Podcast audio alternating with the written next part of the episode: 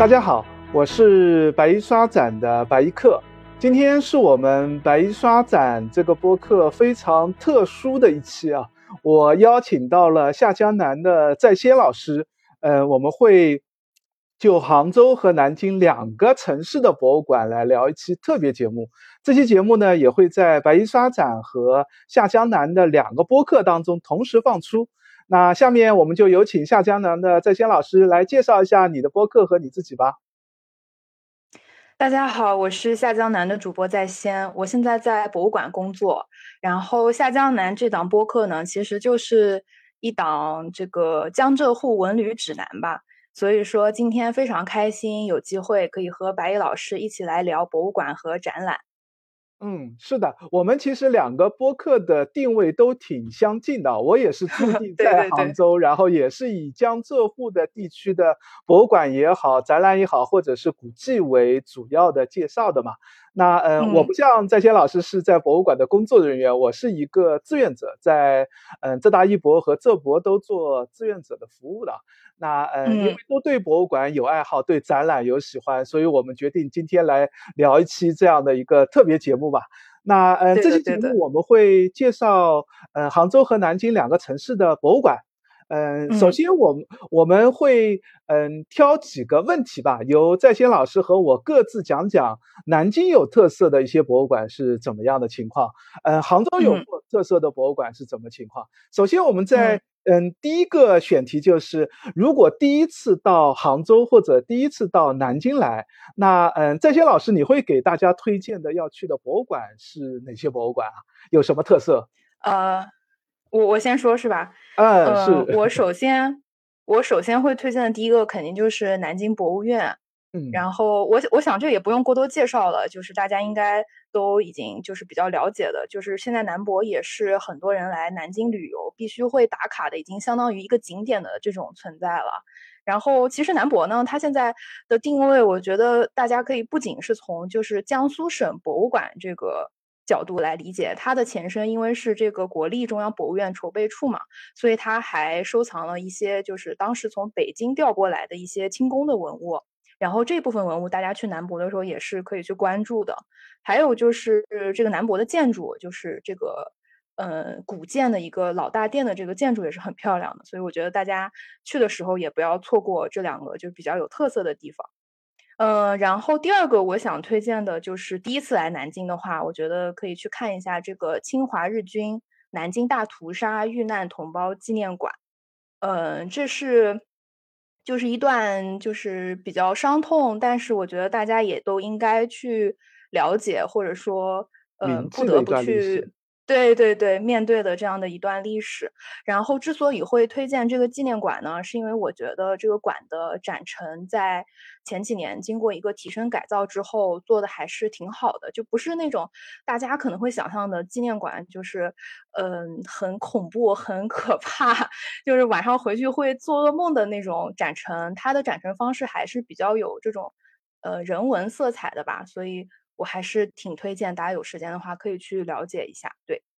南京大屠杀纪念馆，我去已经有点时间了。我印象当中，可能我是一二一三年的时候去，那应该是在先老师刚才讲，就是还没有换过展陈之前啊。哦，对对，那之后是做了一个提升改造。对我记忆还是蛮深刻，就那时候他其实在历史的介绍和那段历史时间段上的一些历史记录的留存的资料，无论是报纸类的，还是一些人物类的，还是事件类的，我觉得。资料信息性是记录的是非常全面也非常好的，嗯，可能以前大家都知道这段历史，对于一些历史细节不见得认识这么多，但是去看过那个展览，我觉得历史一下子在我面前是丰富起来了。我也挺推荐大家有去南京，一定会 值得去这个博物馆的。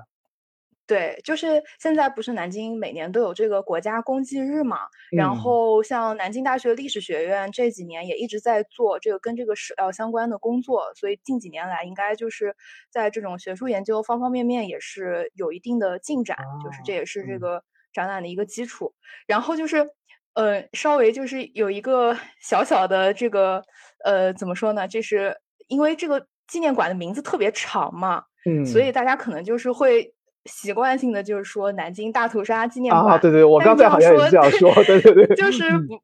不是很准确，对对对对对。所以如果要就是简简称的话，我觉得可以就是说江东门，因为江东门就是这个大家去参观的话，就会看到它有一个万人坑的遗址，就是当时发现的这个地方，就是我们也可以说江东门纪念馆，这样就是也可以。嗯嗯嗯，好的，下次我也会 自己的用词。对，再补充一下，就是这个江东门纪念馆，它也是南京为数不多的一个国家一级博物馆。啊，嗯嗯。好，那下面我来介绍一下，如果大家第一次来杭州的话，那我首先推荐的和在先老师介绍的这个选题应该都是一样的，就是肯定会去推荐一个 省级的博物馆。那杭州的话，那肯定是浙江省博物馆嘛。那稍微要大家要注意点，就是浙江省博物馆，嗯，现在是有两个馆区的，一个是孤山馆，也就是在西湖的景区里面。嗯，在孤山馆呢，最主要的陈列是以现在是以瓷器，然后嗯漆器以及雷峰塔出土的文物和一些呃人物介绍的这样的专题馆为主要的一个展陈方式的。然后另外还有一个馆区呢，叫做武林馆。是在西湖文化广场，它虽然叫西湖文化广场，但是它不在西湖边上，它是在运河边上，所以它是对对对对对对对，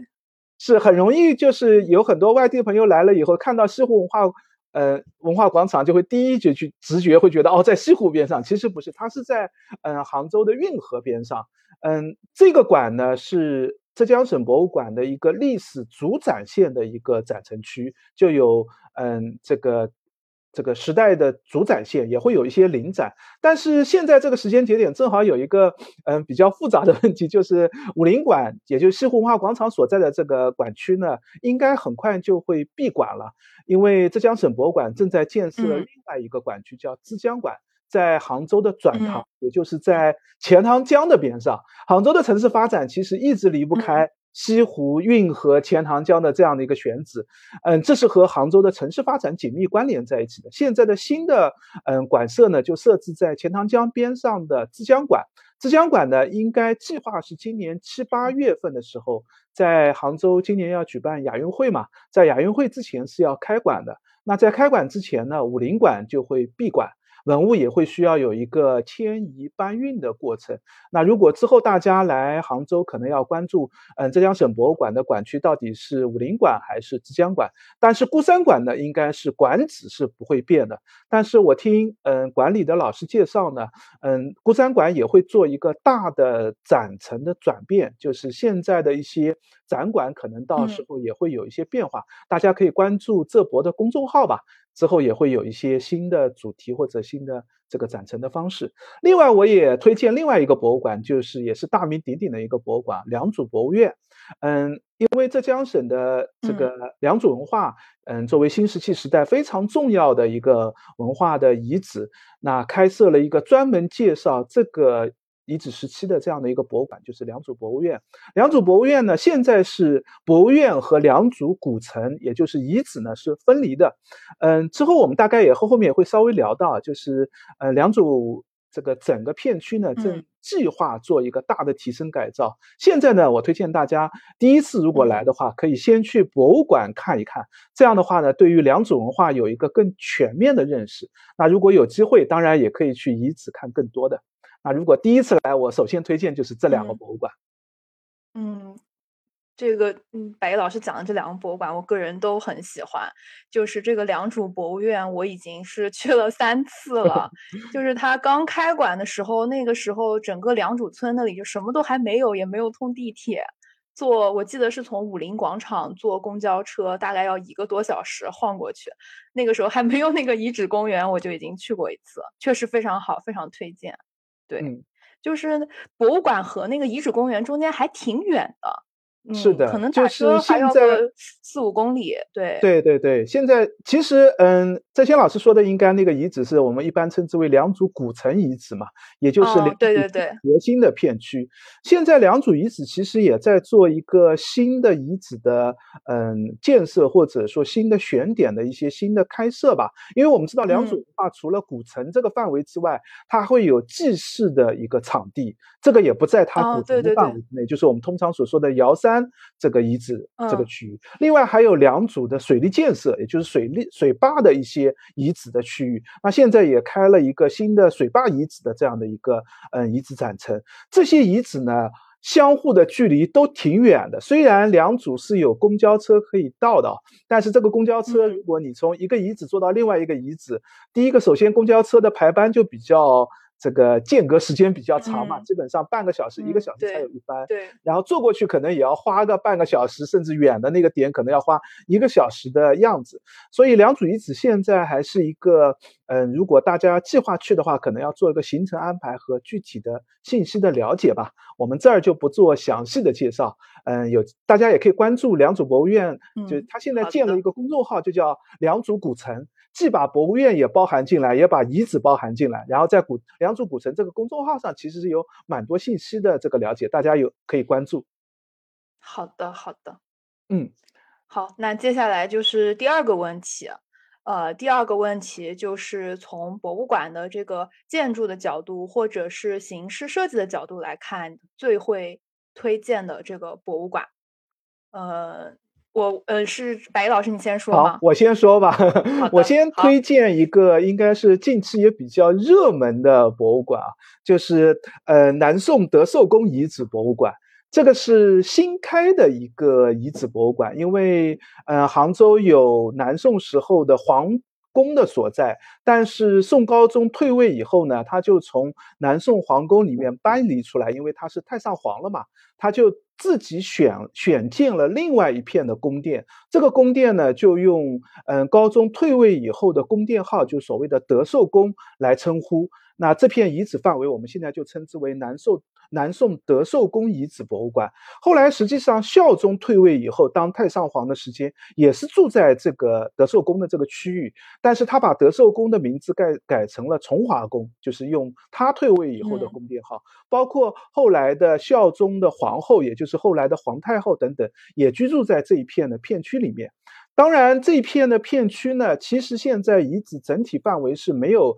全部发掘的，因为嗯，城市杭州城市和南京城市有很相像的地方，就是历代的城市的这个遗址范围都是历代叠压的。现在对对对，南宋时候的城址范围也是现在最热闹的居民区啊，城市的这样的一个区落。嗯，所以嗯，涉及到一些嗯居住区和一些迁移的问题，所以德寿宫大概现在展示出来的范围是德寿宫最鼎盛时期的面积范围的四分之一都不到的这样的一个范围。那当然最重要的这个宫殿，也就是德寿宫或者是崇华宫，已经。这个中心主殿已经找到了，那个遗址是有展陈的。嗯，这个遗址之前大家网上看到比较热门，应该是这个红墙吧，有好多网红的对对对对对对对，是的，是的，是的，就是那个那个在嗯小红书上也好，在网上还是挺流行的一段。但是我其实蛮推荐大家进入馆区，认真看一下它的一些多媒体的展示的，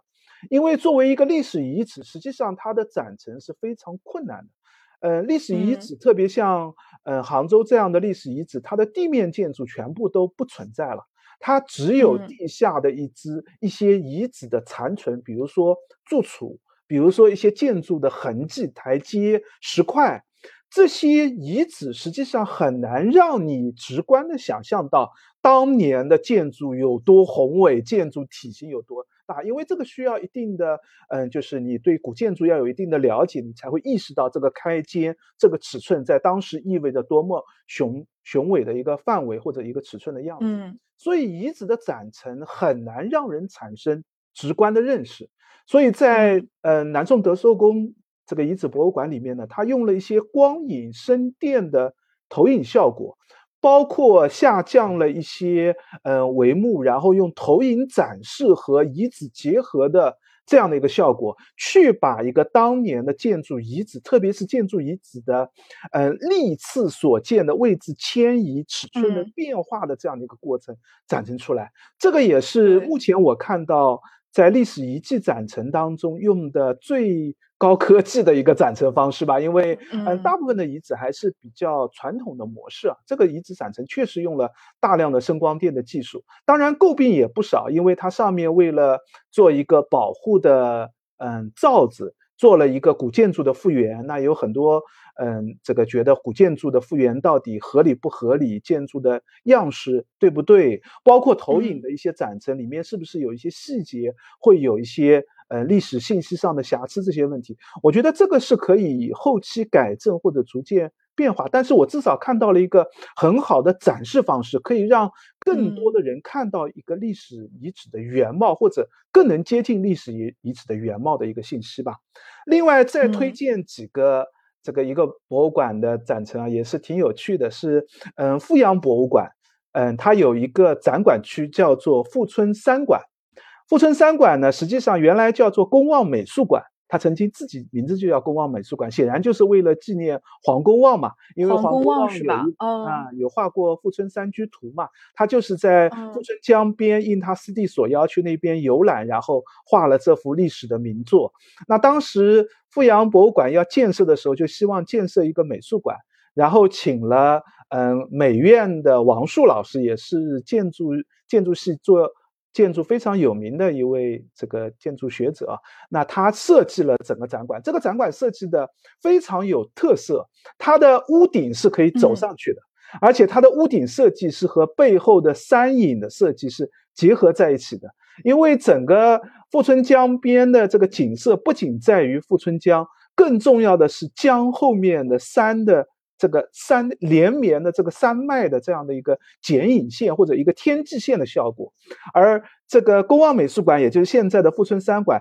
正好和这个天际线是很恰当的配合在一起，既有江南古建的一个建筑形态，又符合了整个山脉的走势，在实地看到的这个视觉效果，远远超过我现在口述的这样的一个描述啊！特别是当你可以走上那个屋顶。它就称之为大屋顶嘛。走上去的时候，这个整个建筑和整个环境是融合在一起的。它在建筑里面大量的围这个用围栏的形式，里面用造景的水池，用造景的亭台楼阁，种的树木，种的各种的竹叶，是和整个环境氛围配合的非常好的。所以这个。嗯，展馆环境我觉得是非常用心的一个设计啊。王树在不同的博物馆其实设计过很多理念性的博物馆，大家比较有知道的应该是。最近也在《三体》的电视剧里面出现的那个宁波博物馆，说是宁波博物馆，对对对对对，啊，那个也是王树老师设计的嘛？那个是用了宁波的古建筑的一些砖瓦来作为建筑外立面的这样的一个设计。那在公望美术馆呢，它就是用的是一个跟环境融合、环境结合的设计角度，蛮适合这个，我觉得其实非常有设计感的这样的一个博物馆。嗯，听起来就是 种草了。那再再先你来介绍介绍南京，你推荐什么有设计感的博物馆？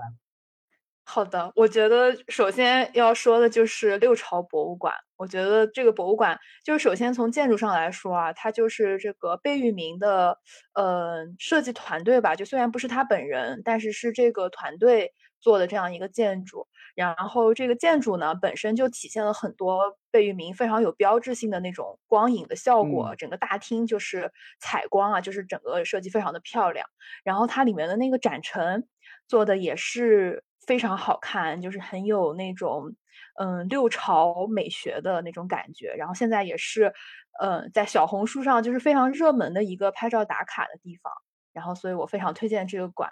然后，另外我还列了一个这个大报恩寺遗址博物馆。这个馆呢，跟刚才我们说那个德寿宫一样，它也是一个遗址博物馆。嗯，但是推荐这个并不是想说那个新建的这个大报恩寺的那个那个塔，玻璃塔、琉璃塔，对，那个玻璃塔非常不好看。嗯，就是整个首先就是说这个。大报恩寺这个遗址，它当年发现的时候是是一个非常重要的考古发现嘛？当年也是评了十大，就是里面有出土了这个阿育王塔，还有很多舍利，还有包括这个非常重要的这个佛顶骨舍利。然后这个呃博物馆里虽然就是以这些最重要的文物，它可能不是原件，但是它整个的这个。展览的这个形式设计，包括整个里面的那种氛围，我觉得还是挺好的。然后，如果尤其是对佛教文物这一块儿有兴趣的话，可以就也可以去看一看。对，嗯嗯，刚才这些老师提到的六朝博物馆，我还是蛮有印象的。就是大部分的博物馆特别是国内的博物馆，利用自然采光其实用的不多啊。六朝博物馆的这个大厅的自然采光，我觉得是一个很大的一个亮点，就是这个明亮的这个大厅，这样进入一个博物馆，首先看到的一个这样的这个光影氛围的这样的一个效果，我印象也挺深刻的。另外就是，嗯，他进入第一个展厅，那个用，嗯，一个白色的布帘，后面用竹竹叶。出现一个剪影的这样的效果，剪影。我印象当中好像就是六朝首先用的吧，后来很多展览当中，对对对，后来对都被人家抄烂了。对，这个这个还是被很多的，就后来博物馆的有些展陈，特别是做呃南朝文化的这些士士林文化的这个展陈，经常会借用这个技法，就是拿一块布拦住了背后的竹叶，出现一个竹枝剪影，特别像中国。嗯，绘画的一个效果的这样的一个对，非常有印象。对，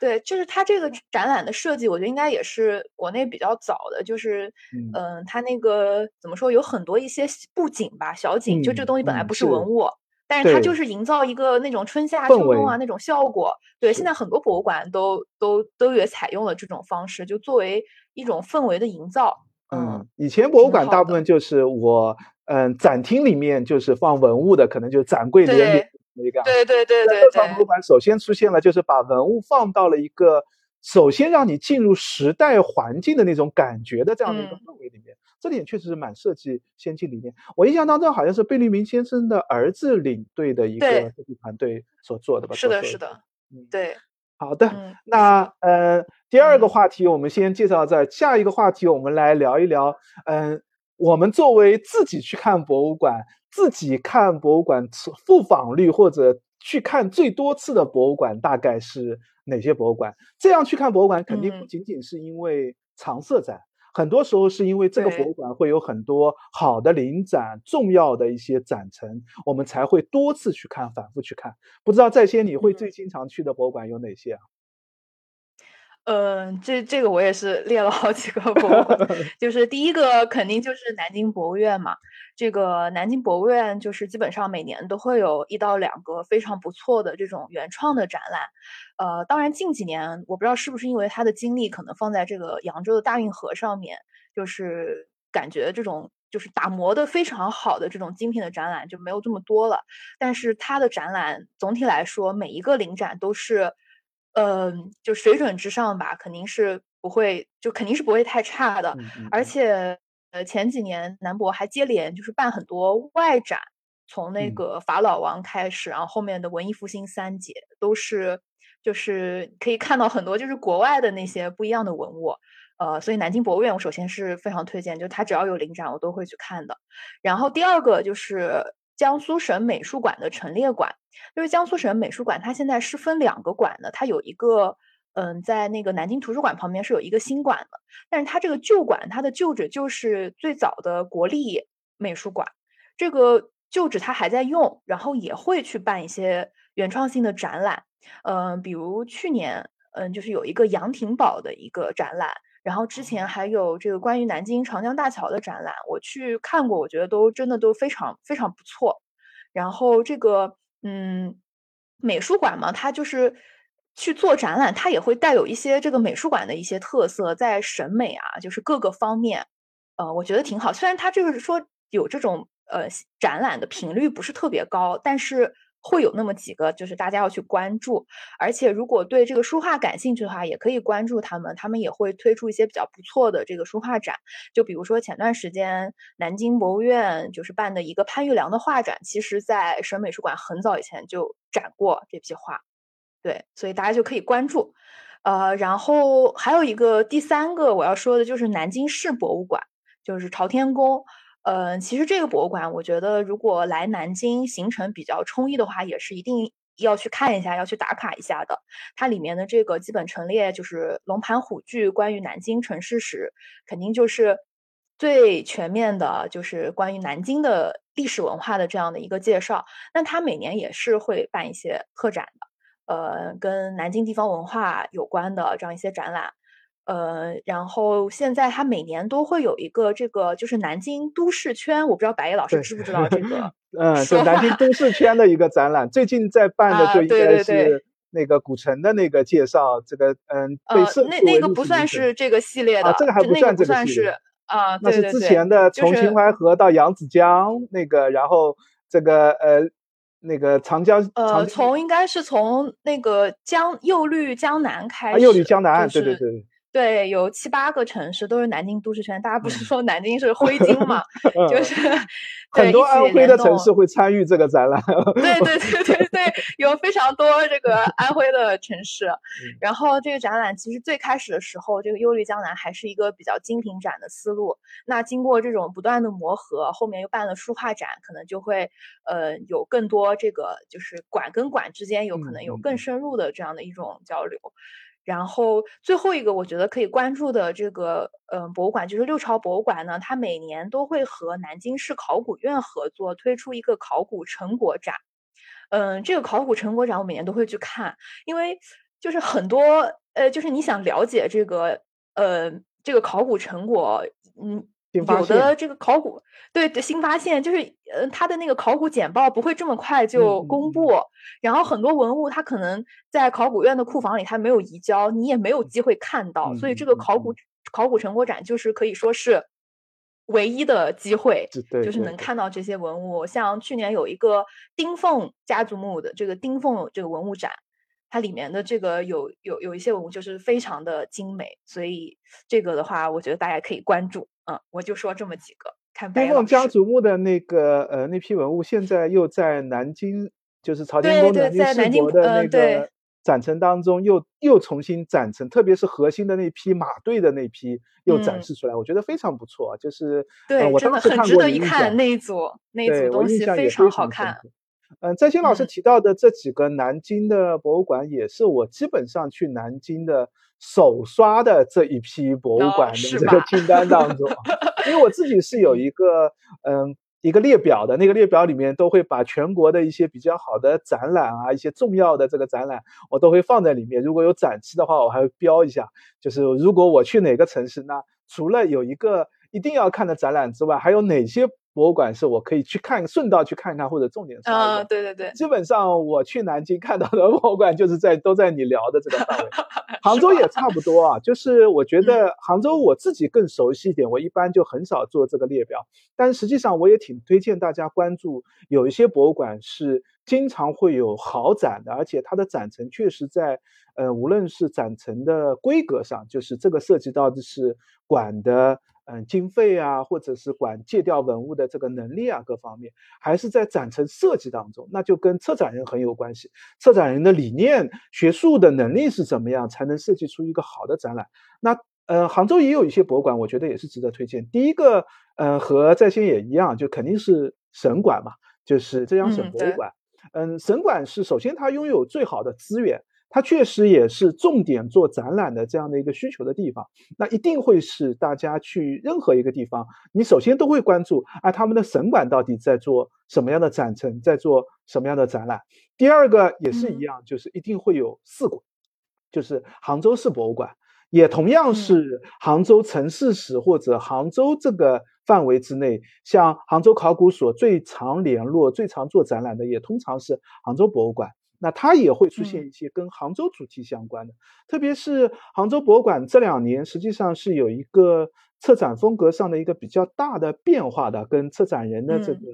嗯变化是有关系。所以杭杭州博物馆这两年做了一些很有先进理念的这样的一些展览，在展陈效果上或者展陈的这个表现形式上，我觉得也也挺值得关注。特别如果你喜欢这个嗯理念先行的这样的一些博物馆，我觉得。特别值得关注杭州博物馆的一些展陈，但是另外还有两个博物馆，我觉得我也要重点推荐一下。一个就是呃杭州的中国丝绸博物馆，嗯，虽然它的名头很大，但实际上它是这个并不是国字号的博物馆啊。但是它在嗯自己的专业方向上做的是非常的深入的。实际上他们的实验室，也就是修复失之物的。这个实验室还是失之物的保护的那个实验室，在全国都是领先的。嗯，无论是浙江省乃乃至是新疆啊，或者是其他地域，有一些丝织文物新出土需要保护、需要修复的时候，很多时候都是中国丝绸博物馆派人派专家团队去做这个相应的工作的。那丝绸博物馆也因为有这样的一个技术的力量，所以他们在做展陈的时候，背后的学术的深度，我觉得一直是很不错的。无论是做做中国文物的。这个展陈的学术深度，他们因为嗯这几年都有一个这个核心的这个主题啊，基本上都是五幺八，就是博物馆日会新开一个展览，这个展览的主题就是丝绸之路，嗯，用丝绸之路，虽然有的时候是这个嗯这个新疆的，有的时候是甘肃的，就是丝绸之路上选一个点，然后来做一个主题的介绍，介然后通过。这个几个展览，然后慢慢让大家认识到丝绸之路上的文化交流、物质交流和丝绸之路的全面貌的这样的一个展陈的性质啊，我觉得这两年的嗯这个主题的展览是特别值得一看的。除了这个之外呢，其实丝绸博物馆还有一个小的展厅，它叫做修复馆，就是这个小展厅是直接嗯可以下面俯视到一个修复的工作室的。甚至在工作日的时候，丝绸博物馆的馆员就在那个修复室里面在修复文物的，你可以直接看到他们工作状态的。然后上面的展馆里面的，因为尺寸比较小，但是它最主要放的展览也都是文物修复、丝织物文物修复以后的一个展陈的面貌。那这样的专题展览实际上是非常有特色的。首先，另外一个就是，如果你关注织物、关注一些嗯技术史的这些信息的话，我觉得也是特别值得一看。包括他们自己的常设展。无论是嗯织物的发展史，还是织具的发展史，还是嗯丝织物的一个演变种类的发展史，其实替大家非常好的理清了一个织物的线索。我相信大家对于中国人嘛，对于织物肯定都是了解的，丝织物生活当中肯定接触过，但是你不见得真的知道各种织物的样态和它制造的。对对对，绫罗绸缎都是哪几种之类的？对，特别是他用了一个大的，嗯，应该叫什么？用纤维的一个表现，把一个绫罗绸缎的各种细节，我们用显显微镜、放大镜才能看到的一个织物实际的细节的一些这个表现，用大的一个这个纤维把它表现出来，可以让你很直观的认识到，哦，不同的名称的织物它到底区别在什么地方，差异在什么地方。啊，这个是我挺推荐大家，也是我自己经常会去看看他们展览的这样的一个博物馆。还有一个也是，嗯，好，呃，没没你先说。啊，还有一个我觉得，嗯，也值得推荐的是，浙江大学现在有一个，嗯，考古与嗯艺术博物馆，艺术与考古博物馆。嗯，大学现在开博物馆其实还是蛮流行的。我知道南京大学其实也在筹办在开，但是那个博物馆一直没有开出来。那浙江大学，嗯，现在已经有一个嗯艺术与考古博物馆。大学的博物馆，我觉得和我们前面介绍的这些博物馆是有很大的差异的。它往往会把自己博物馆的重心放在教学上，也就是希望培育自己学生的一个艺术史。嗯，考古的一个知识体系的一个培养，也会把重心放在校友的捐献和自己馆藏收藏的一个比较特殊领域方向的这样的一些文物。浙江大学的艺术与考古博物馆也是这样，就是它首先是主要的展品是校友捐献的，另外一个，嗯，应该很快会开一个常设展厅，这个常设展厅会将会是一个艺术史的。一个培训的常设展厅，也会有更多的接触文物的机会，因为他就希望浙江大学的学生，虽然浙江大学是一个理工科为主的院校，但是也希望培育理工科学生的一个对于艺术的敏感程度和艺术的认知的这样的一个体系。所以，我觉得在这样的博物馆里面，你看艺术史的概念是得到非常好的一个推荐。这也是我自己做志愿者和自己经常去看的一个博物馆。嗯，就是刚才说的这几个博物馆，我个人也是特别喜欢那个中国丝绸博物馆，我也是去了好几次了。就是作为一个专题类的博物馆啊，它不仅是就是进去第一个厅是一个呃基本陈列，它还有好几个厅，就是刚才白老师也提到的，比如说什么实验室啊，然后还有。织机的这种展示，织具的展示，然后还有这个养蚕这个过程的一个展示，然后还有一个 时装亭啊，对对对，里面有 就各种各样特别漂亮的那些衣服，而且他们最近是我上一次去，好像听他们讲是这两年刚换过一次展，就是加了一些新的展品。然后还有就是刚才提到那个修复实验室嘛，我也觉得是挺神奇的，因为我第一次去的时候，那个实验室就就已经存在且在运行，然后这么多年它还一直就是保就是运行的很好，就不像，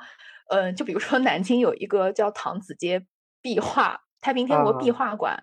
对，然后这个壁画馆其实它当时建的时候也是用了这个理念，就是它的库房其实也就是。呃，比如它玻璃是做的是做成是透明的，然后就是你既是库房，它又是修复的一个工作室，嗯，那既是呃放文物的，又是观众可以来参观的，但实际上 它就最后就没有就是对没有实际的修复文物的这样的功能，只作为展陈的这样的一个功能，对对对对对。但是据我所知，那个丝绸博物馆的那个修复室，实际上现在配置的这套嗯。设备也好，还是他们修复的这个能力也好，还是全国领先的。它的有有一台非常巨大的扫描仪，就是我们知道织物，嗯，它的尺寸本身就很大嘛，有的。然后它要拍照的话，实际上是非常困难的。我们不能像一般的相机这样去拍摄，哪怕把相机用嗯深闭的模式把它提到很高，然后用俯视的角度拍，你都会在边角的地方会产生变形，会对于整个织具拍下来织物拍出来会有问题的。他们展厅里面，如果你仔细观察，边上是放了一台很大的一台扫描仪式的拍摄仪器，那套。扫描仪式的拍摄仪器，据我所知，价格应该是非常昂贵的，也是拍植物非常好的。另外一个，他们整个修复里面用到的，因为植物修复还用到涉及到很多工艺上的一些，不光是科技的先进，还有很多他们细节的做法上啊，这个各种的方面的这些问题。所以他们这个修复是持续一直都在做。我经常工作日去看的时候，就会看到他们是有这个植具织物是在修复当中的。嗯。对，像南京之前这个大报恩寺遗址出土的那些，应该是北宋的织物吧，就是拿到中丝博去修复的。对对对对，嗯嗯。好，我们下一个问题。嗯，下一个下一个问题就是从这个地理位置这种呃方便，就是到达这个方便的程度来说，比较会推荐的博物馆。然后我我会推荐的，我选的这几个呢，都是正好就是在。秦夫子庙、秦淮和风光带这一块儿，然后，呃，就是按照这个开馆时间的顺序来说，就是最新开馆的是南京的城墙博物馆，它就在老门东，然后在中华门的边上，就是旁边正好就是城墙，就是这个城墙博物馆正好就在城墙的边上。然后大家也知道，就是南京的城墙也是，嗯，可以说南京的一个城市名片吧，就是。世界上现存最长的古代城墙，也是保存原真性最好的这样的古代城墙。然后近些年来，就是南京也做了很多这个关于城墙的保护啊、研究啊，包括还有非常重要的就是申遗的这个工作。所以就是应运而生了这样一个城墙的博物馆，它也是一个专题馆。呃，我觉得就是呃可以可以了解一下，它整个那个建筑也很有特色啊，就是一个城墙。可以就是走上去，很像城墙的一个设计，你也可以走到最上面，这样我我个人挺推荐的。然后下一个就是中国科举博物馆，它是一个就是国字头的博物馆，是一个科举的这个专题馆。然后它的位置呢，就是在夫子庙的核心区域，在江南公园的对面。然后这个博物馆所在的地方以前就是呃江南公园的这个考棚。然后大家都知道，就是明清时期这个。呃，秦淮河沿岸的这种繁荣，它是跟呃南京这个 对对三年一次的这个科举考试是有非常密切的关系的。然后江南贡院呢，也是中国最大的这个科举考场啊，所以就是这样的一个博物馆呢，它是全面去讲述这个跟科举有关的这个历史。然后我觉得呃非常全面，也是嗯就是挖的比较深，对于这样一个题目来说。然后也是非常推荐的。然后最后一个要说的就是是一个非常老的一个馆，呃，就是南京最早的一批吧，它五几年就有了，它的前身是太平天国纪念馆，然后在六几年改名为太平天国历史博物馆。然后这个博物馆呢，它是关于太平天国专史的一个博物馆。嗯，大家都知道，就是南京讲这个十朝都会嘛，这个十朝都会就是会把这个太平天国算进去，所以它也是在南京近代史上非常重要的一段历史。然后这个博物馆呢，它也比较特别的地方，就是它就是在呃瞻园里面，瞻园就是一个园林，然后这个所以相当于说就是嗯馆园合合一吧这样的一个一个设计。对，然后这三个馆我是比较推荐的。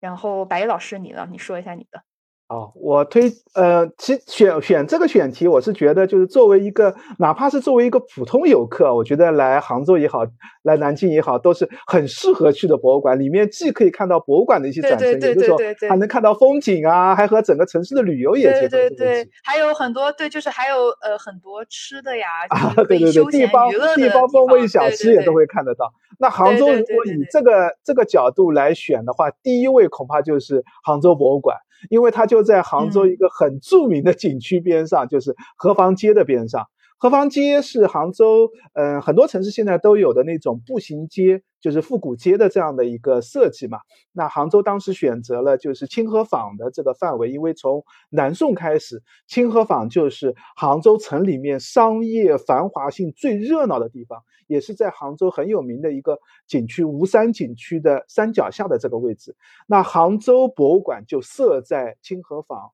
这个街区步行街出口的。这个位置这儿选址是非常好的，也是嗯特地选。他们之前做过一个嗯这个嗯展展览，就叫梁道山十八号计划，因为他们这个馆的这个馆址就是梁道山十八号。之所以叫梁道山呢，因为当年在南宋的时候，杭州吴山上面曾经是整个南宋的库房的设计，称之为这个梁道库。那这条路呢，就叫梁道山，就是可以直东直通这个库房的。他们这个库就设在了这么繁华的一个选址范围之内啊。所以在杭州博物馆，刚才其实我们提到这个，嗯，个人拜访最多的博物馆，我也提到了杭州博物馆。就杭州博物馆确实是既有看点，然后又是地处闹市区嘛。杭州现在有地铁，也可以基本上可以直接到达，大概步行个这个五分钟、十分钟的样子，就可以从地铁上直接到达。而且出了嗯杭州博物馆边上就是一大片这个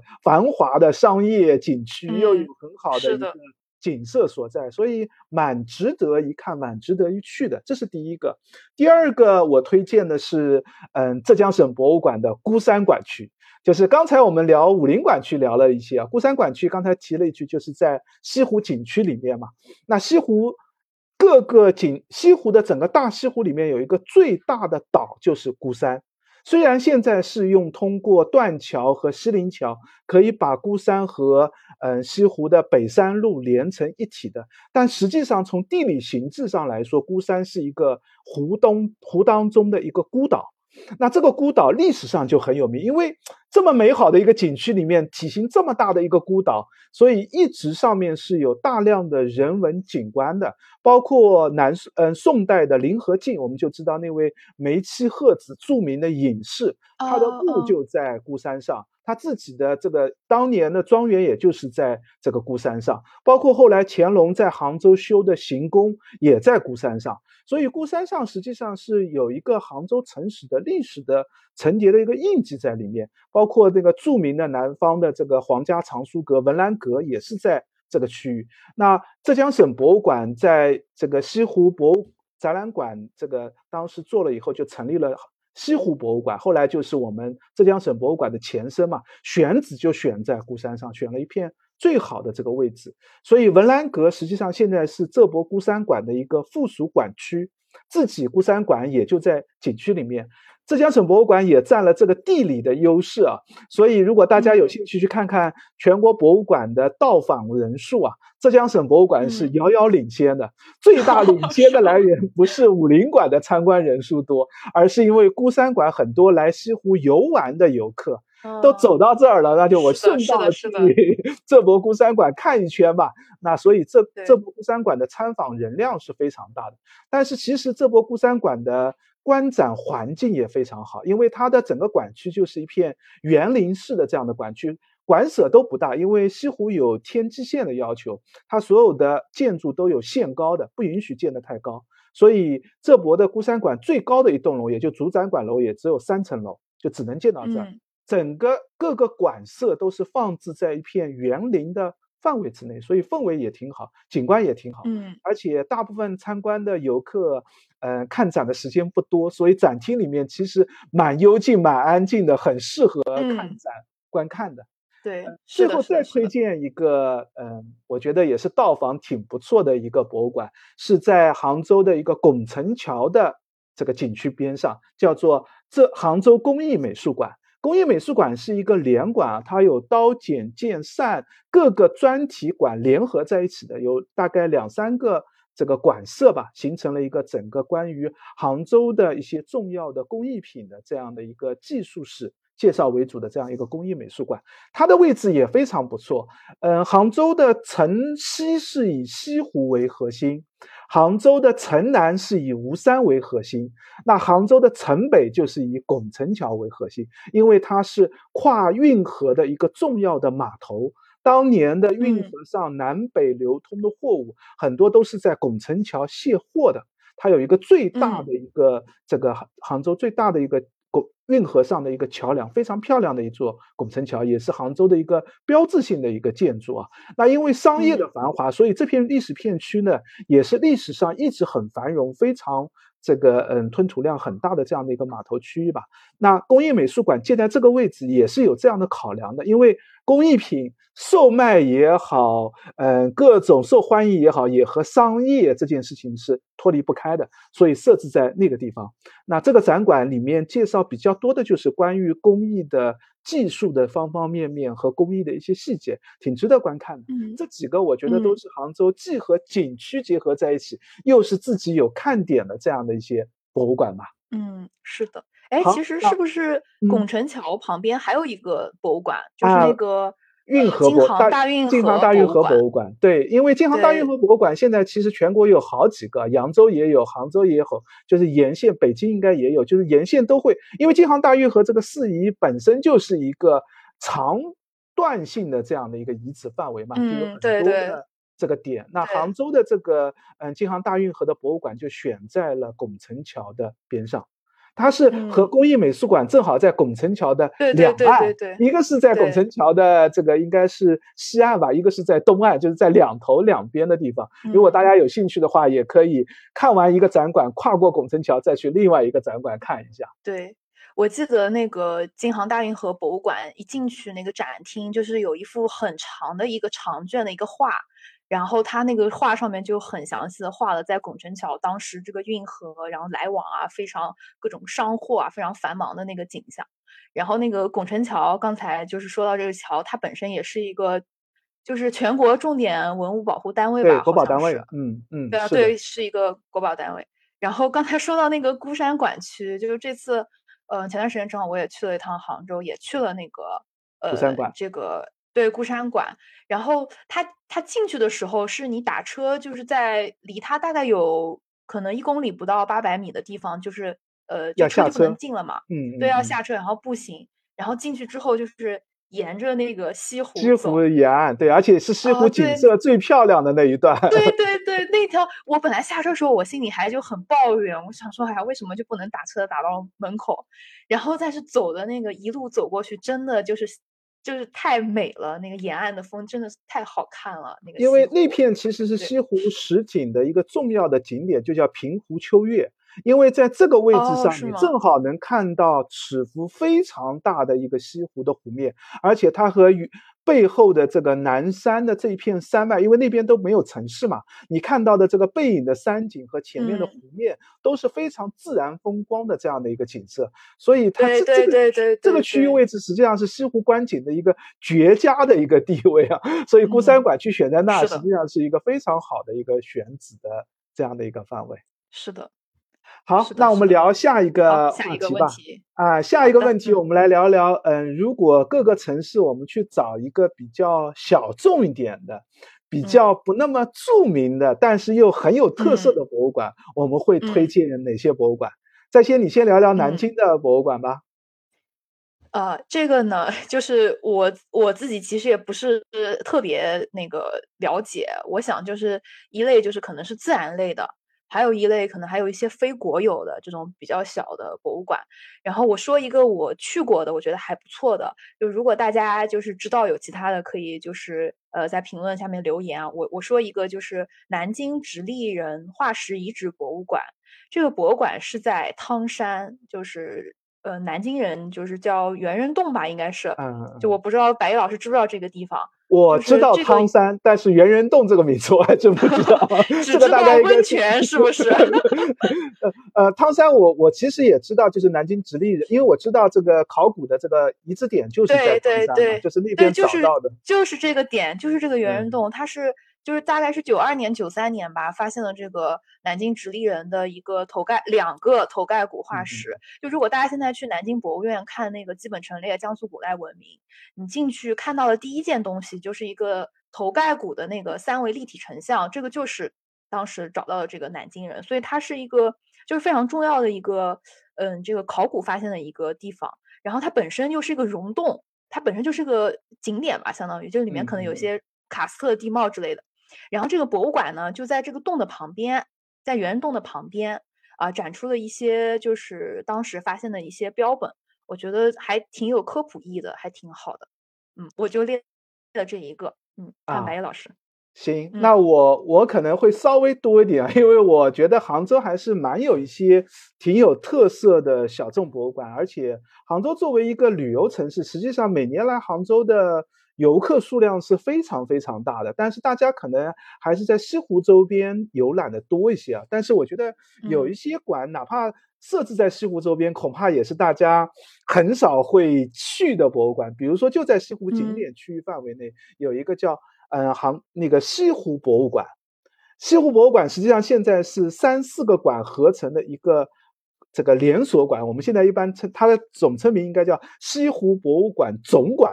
然后它有西湖 博物馆的一个馆舍，还有嗯中国官窑博物馆有一个馆舍，还有名人馆，就是嗯几个这个纪念馆为主的这样名人馆组成的一个馆区，所以它有好几个博物馆组成的这样的一个总馆的联盟吧。那嗯比较推荐的实际上就是在钱王祠的边上，现在西湖的南山路也是热门景区的很多游客去的地方，但是它藏在比较。里面的范围，你如果从湖边游览景色呢，你也会错过这个博物馆；如果你从南山路走过呢，你也会看不到这个博物馆。它恰好就夹在了大马路和西湖中间的这个小景区范围之内。那那个范围，那个那个馆其实最主要介绍的就是西湖的一个人文历史吧，因为西湖。不仅仅是一个自然风光为主的一个自然景色，它实际上蕴含了大量的历史信息。因为西湖这么有名，绝对不是因为这个景风景有多好，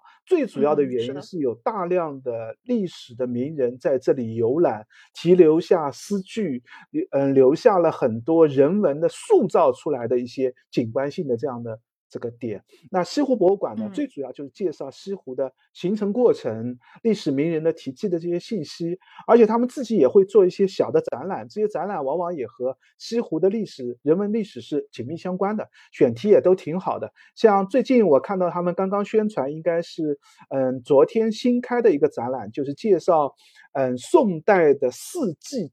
季节。每个季节会有哪样哪样的一些时令的花卉啊，时令的节庆的活动啊，会有哪些时令的饮食啊？呃，这个这样的一个选题虽然是挺小的一个选题，但是蛮有趣味的，也是他们经常做的一个选题的选址的样子啊。然后下一个我要介绍的，也就是这个西湖博物馆总馆这个下属的是官窑博物馆，他们其实原来是叫中国官窑博物馆，那这个牌头是非常大的，因为五大名窑里面。汝歌官军定嘛，那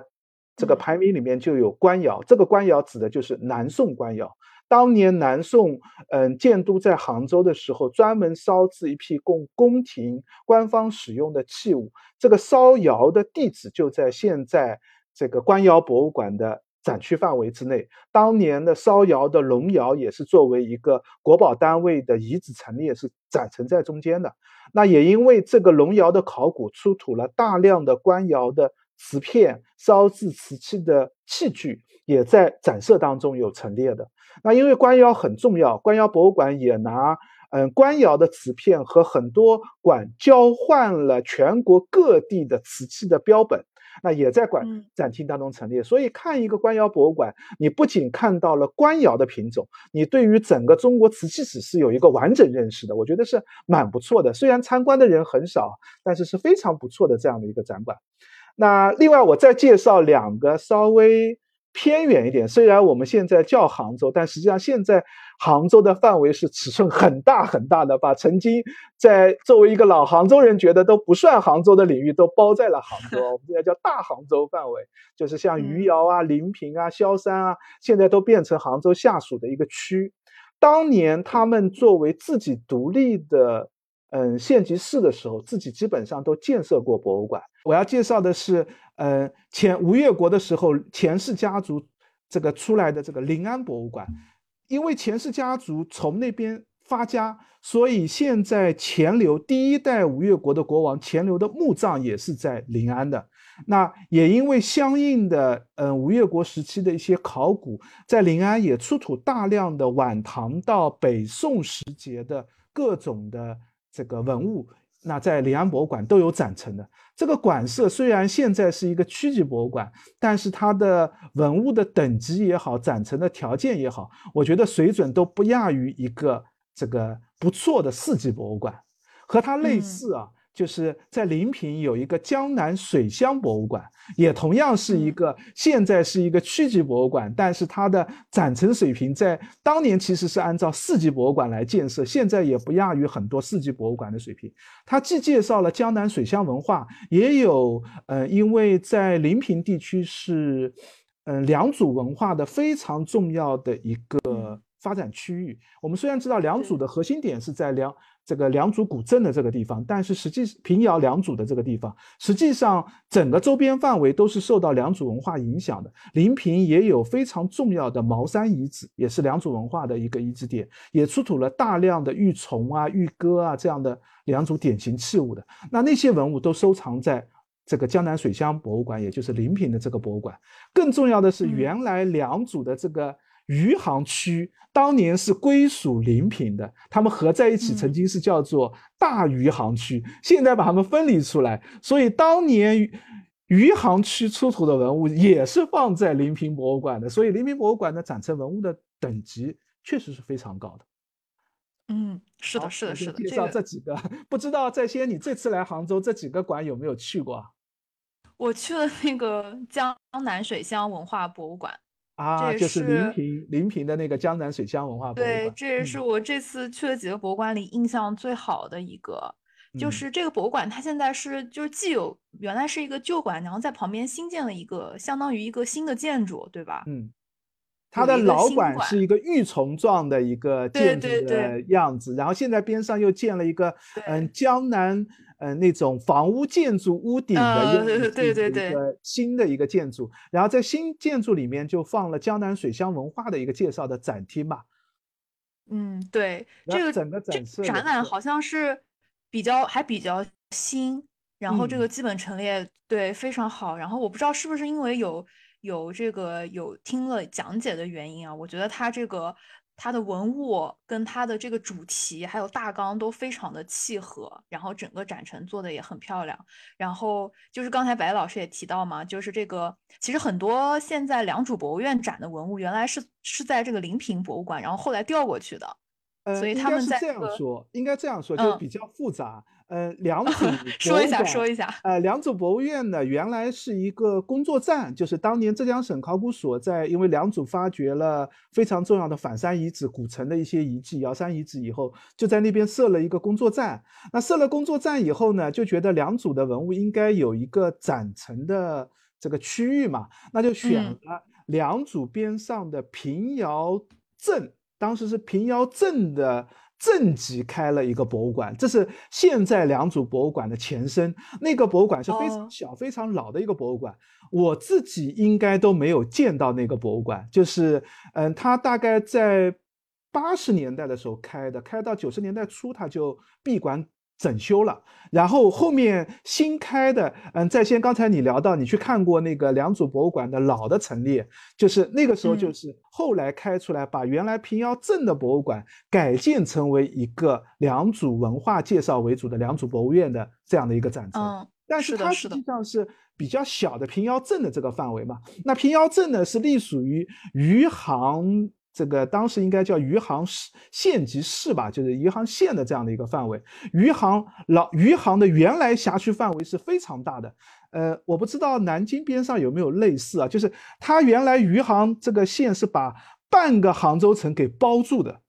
就是它有一个很漫长的一个，就只要出了杭州往北往西出去就都是余杭的范围，所以它的区域范围非常非常大。那么这个就是余杭。这个县的范围，那它有一个县级的博物馆。这个县级博物馆呢，就设置在现在的临平这个位置，就是看，就是你去看的那个玉琮状的临平博物馆老馆的那个。对对对对对对。所以它有很多，就是从余杭各个地方、各个地方去到那边，包括两组，除了两组核心区以外，两组周边的很多遗址的文物都是放在当年的余杭博物馆，也就是现在余临平的那个余杭博物馆。但是到了。嗯，前年还是什么时候？呃，杭州做了一个区县的一个重大调整，把原来的余杭县后来归属到杭州叫余杭区嘛，然后归属到杭州以后，这个余杭区呢一拆为二，分成了余杭区和临平区，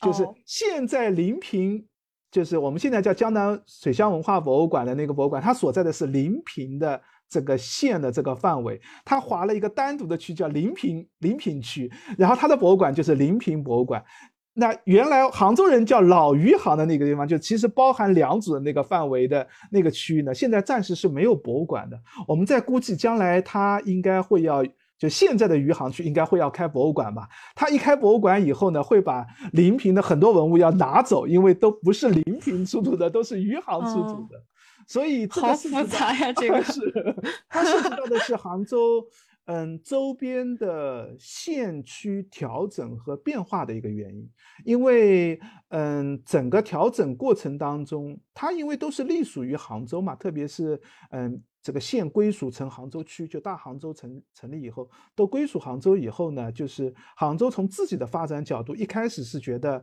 哎，都是周边，那我就合并在一起，这样便于管理，便于运行。那现在随着经济发展以后，周边也发展起来，发现两个区域它的经济面貌和那个都有这个需要分化开了，要重新把它分化开。取名上呢又很复杂，就是一会儿叫余杭，一会儿叫梁平、临平，反复的演变。其实杭州城里面也是啊，现在杭州城是有上城区，但是杭州城里面是没有下城区的。杭州现在只有上城区和拱墅区两个区。这个上城区为什么叫上城区呢？因为曾经是有一个下城区的，下城区现在被 拱墅区给合并掉了以后，所以现在杭州就很古怪的留下了一个上城区，却没有了下城区。所以这个大家如果关心杭州城史，我觉得将来杭州城史在记录当中，我估计也会让后代搞文史资料的人觉得很迷茫。这么复杂的一个城区演演变的一个过程，其实我们读古文献、读城市史也会遇到这。这个问题就是不同的历史时期，它会有不同的理念想法嘛？名字名称改变其实也蛮常见的。嗯，是的，反正给我感觉就是这个江南水乡文化博物馆，它的旧馆。这个旧馆里面的基本陈列，就是文物数量真的非常多，等级也很高，也非常好。良渚文化的文物非常厉害，嗯，对对对。然后整个就感觉不像一个区级的博物馆，就是整个这个级别啊，各方面还有它的展陈设计啊，什么都非常好，非常非常推荐这个馆。嗯，然后除此之外，我这次还去了一两个比较小众的，可能是比较小众的博物馆，一个是杭州的那个海棠遗址博物馆，不知道白毅老师有没有去过。它那个位置很特别，在一个大楼中间的一层一层，就是一一楼是他们的一个博物馆大厅，然后有遗址。然后完了之后，上上面一层楼是羽毛球馆、市民中心和市民体育中心的这样的一个设计。就是一楼是博物馆，然后二楼是羽毛球打羽毛球的，然后三楼是他们的基本陈列。我整个都惊呆了，就是这个，因为它可能是工程进行到一半之后发现了这个遗址，然后原址保护就只能这样了，就没办法改了。它本来是嗯。九堡那边建设一个市民的体育中心，嗯，地场地已经规划好了，本来就是那个地方要建这个市民体育中心的，但是一挖下去以后，发现了清代的重要的一个海棠，而且这个海棠对于清代的海棠建设是有核心的地位性的一些认识问题的，就是嗯。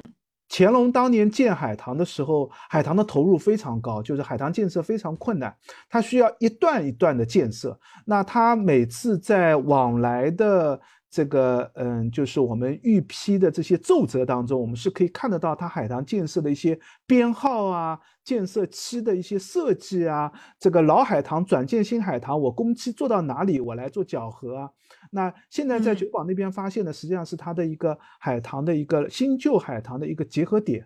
就是老海棠新海棠的一个转折点的这个位置。那这个地方当然很重要，所以不能就是没。不舍得把它回填掉嘛？我们其实是可以回填保护起来的，但是觉得这个对于认识杭州的海棠，特别是杭州城市的发展，实际上就是跟钱塘江变迁是紧密关联在一起的，所以就索性把它做成一个遗址陈列的形式，也就是把原来的体育中心的市民体育中心的最下面，整个就变成一个海棠的陈列，海棠史的一个陈列的这样的一个范围。嗯，这个也是蛮少人去的一个小众博物馆了。呃，是的，它这个一楼是可以看到遗址嘛，然后三楼是基本陈列，就是作为这样的一个专题博物馆，一个嗯很难找到文物支撑的这样的这样的一种藏品情况，它的基本陈列还是做的非常不错，对我觉得也挺推荐的。嗯，还有我们这次还去了一个博物馆，这个白老师应该是去过的，就是那个跨湖桥遗址博物馆啊，跨湖桥遗址博物馆，嗯，但是你这次去算不算远？算远吗？算远，算远。它已经在嗯湘湖景区的比较偏远的地方，地铁也到不了嘛。我们现在如果去跨湖桥博物馆的话，嗯，地铁还要再转乘一个大概半小时的公交车才能到，哪怕打的可能也要十五分钟左右的这样的一个样子嘛。那嗯，它既不在萧山区的市中心，也不在离杭州的市区中心，其实都挺远了。它在一个湘湖的风景区的一个边上。实际上，跨湖桥人活动也是因为湘湖的这个自自然的地理环境，它是一个嗯有水有有非常好的这个当时生活环境的这样一个选址的区域，所以新石器时代的跨湖桥的先民才会在那边有遗存有活动的。现在在那边开了一个这个原子保护为主，因为那边出土了一个非常重要的一个新石器时代的独木舟。独木舟，对对对对，这也是嗯，应该是我们目前能找到最早的一个独木舟的出土的样子。就是独木舟这样的交通工具，在整个中国的沿海区域，包括韩国、包括日本，其实是有大量的出土的，因为这是整个东南亚，甚至是。这个包括印尼，包括到越南。当时的先民是完全可以靠这样的独木舟进行一个类似于我们现在跨国旅行的这样的一个这个游行的。从中国去日本，很多先民是可以坐着独木舟划到日本去的，只不过它的成功率会比较低一点啊，可能会遇到海难，遇到各种问题。但是沿着海岸线的滑行是绝对没有问题的。那这样的技术，这样的发展是从什么时候开始？我们看到跨湖桥的先民已经非常成熟的能够利用独木舟了。它不但有独木舟，它它还有独木舟的修补技术，因为它是用一块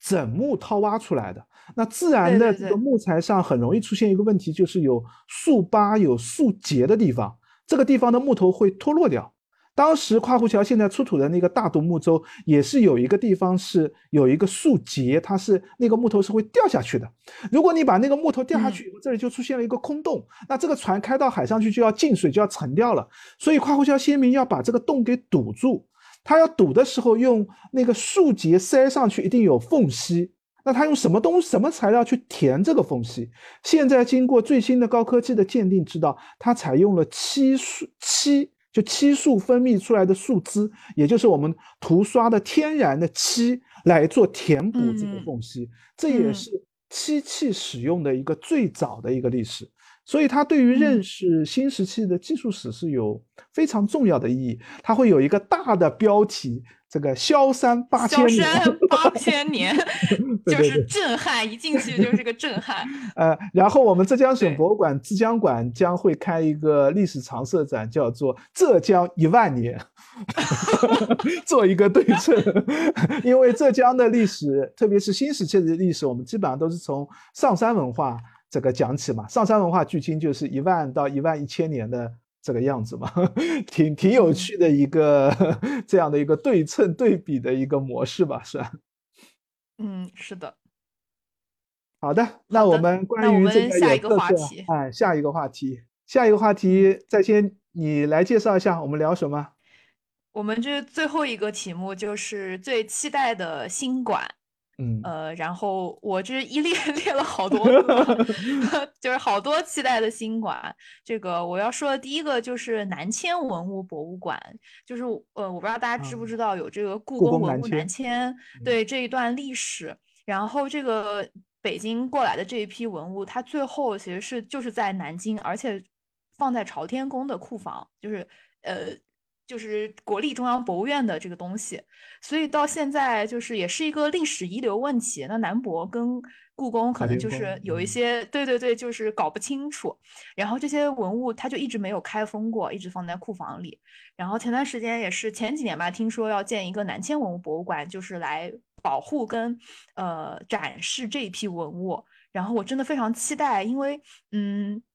这个就是，如果大家有兴趣，可以去了解，而且就会让你感觉到，就是真的文物有灵这件事情。所以我觉得这件历史，这段历史本身就是很重要。然后还有就是这一批这个考古人，就是，嗯。非常用心保护下来的这一批文物能够得到一个展示，所以我是很期待。但是因为它规划的地方在南京的这个南部新城，然后近几年来好像 最近又没有消息了，我也不知道啊，不知道到底什么时候能建设出来。嗯，对对对，是的。呃，然后第二个就是南京大学博物馆，刚才就是我们聊的时候也提到了嘛，就是呃南大博物馆呢，它其实一直就有，然后也是有一些这个。嗯，除了历史系，还有就是一些古生物标本啊，这种这种收藏，其实南大的收藏还是可以的。像这个呃什么小刻鼎啊，还有那个呃一幅南唐的那个图叫什么瓦尔图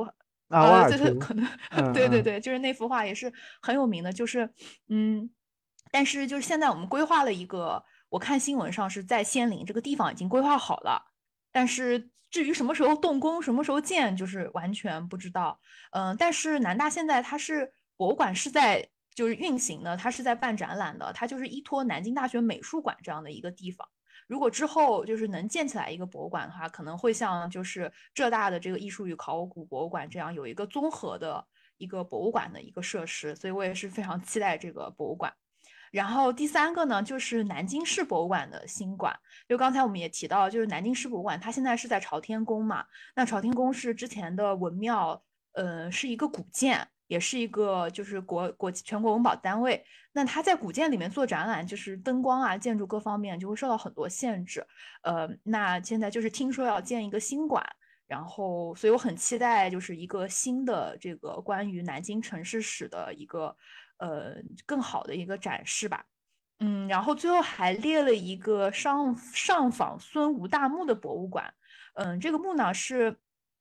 嗯，也是很多年前在南京挖的一个。孙孙吴的这个三国的这个一个墓，然后墓主人的等级应该是比较高的，身份也是比较高贵的，呃，然后就当时就传说要以后要建一个这个博物馆，但是这么多年过去了，又是杳无音信。然后我前两天就今年春节的时候，我不知道白毅老师有没有关注，就是盱眙有一个大云山汉代的这个大云山汉墓，呃，然后。他的这个在这个这个地方建了一个博物馆，今年春节就已经开了，就是人家就是已经开放了，就已经拔地而起，就已经开了。然后南京这个上访孙吴大墓就是毫无音信，所以我也不知道是什么时候能建好。但是我没事，苏州的那个也没开呢，苏州的也有一重要的那个孙吴的那个墓葬，现在也没开开遗址博物馆。反正都是遥遥无期，就是畅想，嗯。嗯，杭州是什么情况？嗯，在先老师说他列了好多，我当时在列表的时候，我就为了不输给在先老师，我也努力的去找杭州我期待的博物馆。嗯，我列的可能就我本来列的没有那么多，就是因为杭州的博物馆建设，第一个就是嗯，新馆的建设应该有的确实可能和在先提的很多也一样，就其实是只有一个初步的想法。像我很期待的这个南迁文物博物馆，如果真的开啊，那真是全国轰动。我觉得估计是两岸轰动，很多人都会是的，对对对对。这个选题非常不错，而且有蛮多的书聊到过这些选题的。我我这儿也有一本书挺推荐大家的，就叫《两个故宫的离合》。是一个日本人写的那本书，对对对，这本书挺有名的，就是嗯，介绍的关于就是故宫南，因为最主要的故宫文物为什么会出现两个故宫的离合，就是因为故宫南迁的这个问题嘛。嗯，当时遇到抗战的日军入侵北京的这样的一个威胁，所以有一批文物就南迁了。南迁的文物，精品文物，特别是容易搬迁的书画类的文物，很多都去了台湾。那很多不易搬迁的，还有很大体量的一批文物，其实是留在了南京。那这批文物其实有一些现在在南博院是有展的，比如说瓷器，比如说宫廷的造像部分，其实就是这批文物里面选出来的。但是据我所知，还有很多文物，特别是有一些历史价值、信息类的有些东西，它可能在当时不叫文物，哪怕就比如说运文物的那个箱子。它它在当时不是文物，但是放到我们现在这个角度，对对对对对对，是一个文物的价值了。是的，它从北京一路到了这个重庆，再从重庆再一路回到南京，这个千里的历史实际上太有纪念意义了。所以这个馆如果能开的话，那非常期待。但是不知道啥时候能开。杭州情况有点类似，就有些馆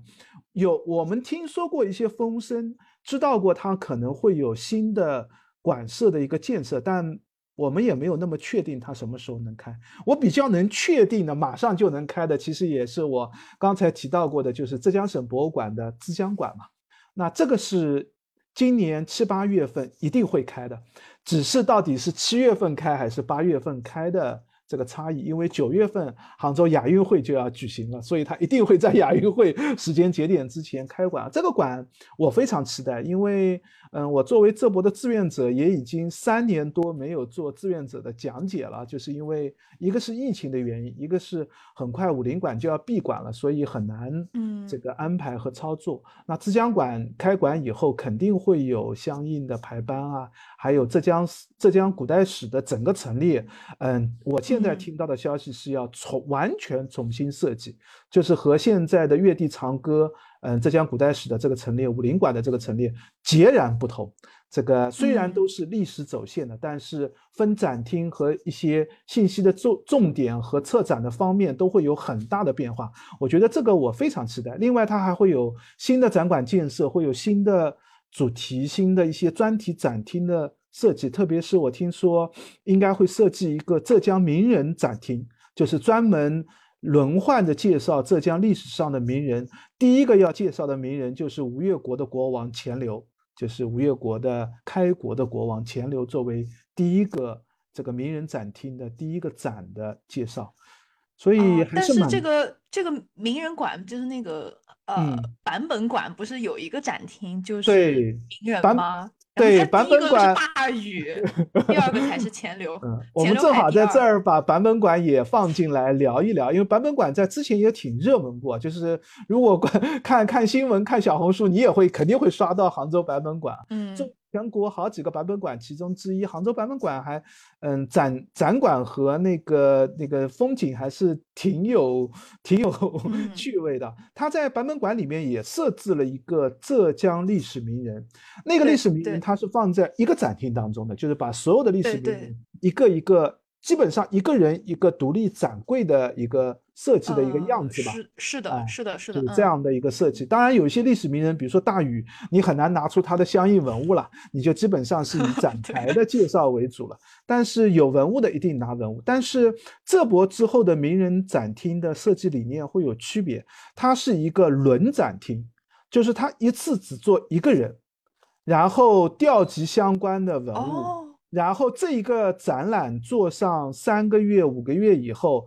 撤展再换下一个名人，再做另外一个选题，再来做布展。这样的话，它的展厅就一给一个人可以展示的范围和内容就可以做的比较深入一点，展品也可以调集的比较好一些。嗯，因为有一些文物，比如说钱流，嗯，如果第一个展厅做钱流的话，其实这里也可以透露一下，大家应该还有印象，在二零。呃，二一年曾经有一个挺轰动的新闻，就是钱流墓被盗。二零嗯，是的，是的。二零二零年这个这个交界之际的时候，钱流墓嗯很意外的被盗了。那这批被盗文物呢，实际上一直放在临安博物馆。嗯，但是由于没有好的展示方式，所以这批文物从来都没有拿出来过。嗯，如果浙博的第一个展厅名人馆展厅做钱流的话，里面会有一些文物会拿出来展陈，因为是跟它紧密相关的嘛。嗯，之后可能钱流墓这批出土文物，现在计划是在临安博物馆会做一个专题展厅，到时候会展出的。这些信息现在还不那么确定啊，大家之后可以关注信息。就这个是我觉得。嗯，特别期待，也肯定有明确时间节点的这样的一个这个将要建设的馆。还有一个就是杭州博物馆现在正打算提升改造，成为杭州博物院。就是虽然我们其实知道，在博物馆的这个名称上，你叫博物馆也好，叫博物院好，其实是没有层级的差异的，这只是一个名称问题。对的，是的，很多人会误名称而已。对，很多人会误以为博物院好像等级更高一点，其实没有。对对对，在取名上其实是没有层级差异。但是杭州博物馆，嗯，这个目前计划是做提升改造，想。嗯，顺便也把名字改成博物院，这样可能对于公众宣传来说会有一个 好处吧，大概啊。那嗯，这个。但是我不知道，我不太清楚他们具体提升改造的设计理念是什么。就是新的馆舍，好像我看他们应该是没有空间了，但是馆层陈列上应该会有一个比较大的变化。因为杭州博物馆现在这个馆馆舍大概也已经运行了十几年了吧，展陈的模式也稍微略显老的历史陈列模式一些，也期待他们会有新的一些展陈吧。然后还有一个我挺期待的两个计划当中，那两个计划可能实现起来就会长长远一些啊。一个是要开一个杭州钱钱塘江博物馆。就是我们刚才其实也提到，杭州城市史的发展是跟钱塘江的变迁是有很大的关系的。比如说，我们刚才提到跨湖桥人，我们当时说，嗯，因为有跨湖桥那个跨跨湖桥那个湖泊在那里，所以嗯，地理环境很好，跨湖桥人生活在那里。但是跨湖桥人离开那个地方，就是因为钱钱塘江改流到了流经这个地段。然后海水就会涌到跨湖桥的这个地域，这个地方的淡水资源开始减少下去，跨湖桥人就从这个地方离开了。历史上，钱塘江是经过非常多次的历史的变迁的，最南大概一直南到就是离现在钱塘江可能有二三十公里的这样的一个距离的位置。那杭州也在不停的对于钱塘江的约束过程当中，杭州城市的范围才慢慢固定下来的。那因此，钱塘江史的一个嗯博物馆，我觉得现在好像我听说是已经奠基开始建设了。但是什么时候能建好，什么时候开馆，现在还没有明确的信息啊。也在钱塘江的那个南岸，在萧山区的那个范围，还有一个嗯，据说要建设的博物馆是大良渚的一个博物院。就是我们我我们刚才其实也提到，就是有两组博物馆，也有两组古城的遗迹，也有瑶山遗址，也有海棠这个水坝的遗址等等，有这么多的地方。那两组是有一个计划来建设一个大的博物院，但这个博物院理念上就很难建设。你就是它地域跨度可能远，最远的两端有二三十公里。那你怎么把这个博物院建设放在哪个地方？那其他的这些展示又怎么联系在一起？我听说是有一个计划，最近还看到一个新闻，因为刚才我们提到的那个版本馆，那个中国版本馆杭浙江分馆就是在良渚边上嘛。现在良渚那边是打算把良渚遗址和版本馆打造出一个文化走廊，就是把这些都打造在一起，打通上也好，线路上也好，一些。这个理念设计上也好，希望大家能够一条线的看下来。这个在先你去看的时候，肯定也会面临这样，你觉得就距离很远，我要去就很不方便嘛？那也没有一个是的很通畅的交通环境。那之后，嗯，无论是做文化走廊也好，还是建大的良渚博物院也好，它肯定首先要改变的就是那交通怎么办？我怎么让游客能够更好的来走？也挺期待这一点的嘛，因为我觉得两组的发展和这个紧密关联在一起。嗯，那那那真的，如果能建成的话，那真的是非常期待了。对对对，我觉得现在去古城遗址的，呃，要去看博物馆，其实一天要看下来是蛮难的，就是中间的交通也好，那个也好，都挺困难。就你得熟悉，你才知道怎么样能够快速的去。嗯，期待他们会有新的建设吧。嗯，期待期待，非常期待。好，嗯，好呀，那我们下面就进入第二部分。嗯，第一部分我们聊了博物馆的部分，第二部分我们来聊聊展览或者我们去各个博物馆看馆下来的一些心得体会这个部分吧。嗯，是的，是的，嗯嗯，我们先聊展览吧。我们那个在先，我知道你刚刚刚才我们其实也聊到，你最近刚刚来过杭州嘛，来看了杭州。对。听说是一个密集的行程，跑了很多博物馆，看了很多展览。是的，你聊聊你这次看下来，你你的感觉和体会是怎么样？这次就是一个沉浸式的参观博物馆，看了很多馆，然后我觉得也是对我来说，就是嗯，学习到的东西挺多的吧。看到各个馆的这种优秀的经验可以借鉴的，对我启发也挺多的。嗯，然后刚才也聊到，就是嗯，这个江南水乡博物馆啊，嗯，还有这个嗯良渚博物院，我都觉得非常好。然后我中间看了一个，我觉得嗯特别喜欢的一个临展，就是良渚博物院现在在展出的这个郁郁乎文哉，一个西周的晋国墓出土的一个玉器展。嗯，这个展就是白毅老师之前也专门就是有一期节目是介绍的，然后也拍过很多就是很漂亮那个文物的照片嘛。嗯，我觉得这个展就是，呃，我我我觉得它就是首先在这个形式设计上就是很大胆，它是没有任何文字的，这一点让我印象特别深刻。呃，整个它的那个单元说明，什么一级看板、二级看板，就是都没有这些单元说明的这种文字。然后一进去就是一个是黑色的背景吗？还是那个灰色的那个背景？就是一整条深色的一个背景，非常颜色深的一个背景。对对对对对，没有任何文字。然后，嗯，第二就是它那个布展特别用心，就是因为它原来应该是一个呃，整个那一条应该都是通柜，然后他为了能够更好的展示那个玉器，他把它全部都改成了那个壁龛。然后他这个壁龛的话，我看他那个。材质做起来应该也是挺挺麻烦、挺费事的。然后它这个就是这个通柜的改造就已经很麻烦了。然后它在布展的时候，我觉得应该是花了非常多的心思。因为我在这个参观的时候也是非常巧，就是碰见了这个策展人，也是良渚博物院的院长徐天进徐老师。然后他正好在带着一批人给别人讲解，然后他就讲到他们这个布展的过程，就是每一个。嗯，展柜里面的这个文物，它都是配的这个量身定做的这种文物的支撑的架子，然后它在外面都是找一个柜子，先试验好这个最佳的角度，然后再放进去的。所以我觉得他这个展览做的就是非常非常的用心。我我个人就是很喜欢这个展览。这个展陈，我觉得是挺有看点的。就是嗯嗯，当然在先，我觉得作为一个博物馆人，就很关注展现啊、展陈效果啊、灯光设计、啊、布置。就是嗯，但这方面非常非常值得关注。就是我觉得近些年看到展陈效果上能做的这么好的，非常非常少。我看到过类似的，可能是一些私人博物馆，就是它。比如说专业收藏玉器的，嗯，他可能会在展陈上会往这方面靠拢一些，但是也很难做到，嗯，像现在郁郁乎文斋的那样的一些展陈条件的。而且如果你看过良渚博物院这个郁郁乎文斋的临展厅之前的展览，你就知道这个改造是花了巨大的心思的。原来这个展厅完全不是这个样子。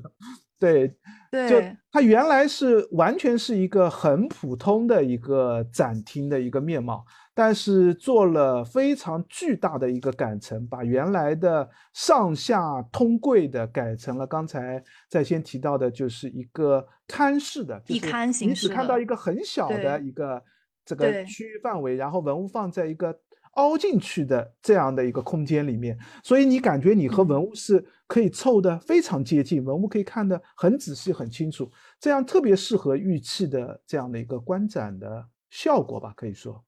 对，而且我特别喜欢它，因为这个壁龛它是在外面打打出来的，加了一层嘛，所以它设计出来的一个，呃，应该怎么讲，就是扶手。就多出来的这一块式的这样的一个地方，你可以靠靠手，可以贴在上面。对对对，对于观众来说，对，你可以靠手，然后你可以把手机有什么随身的东西放在那儿，然后就是特别好这个设计，我觉得对于观众来说就是特别贴心的一个设计。对，然后它那个刚才我们讲说它那个呃单元，嗯，就是它没有任何的说明文字嘛，是真的是没有任何说明文字，但是 它会给游客发发一个小册子。这个小册子上面每一个单元的文字就是都印在那个册子上面，然后包括一些重点文物的信息，这个文物的介绍，包括一些线图，它都会就放在这个册子上，就相当于说，呃，你走进这个展厅，如果你只是一个普通观众来看个热闹，看这些玉器有多好看，那没问题，你就浏览一圈就也可以，也能感受到直观的感受。那如果你想有这个深入的了解，那你也可以，就是这个信息也在你手边。其实我觉得，就是你看这个，就是毕竟你在博物馆，在这个展柜啊，这个上面看到很多文字是很痛苦的，就一一个一个字看下来真的很累。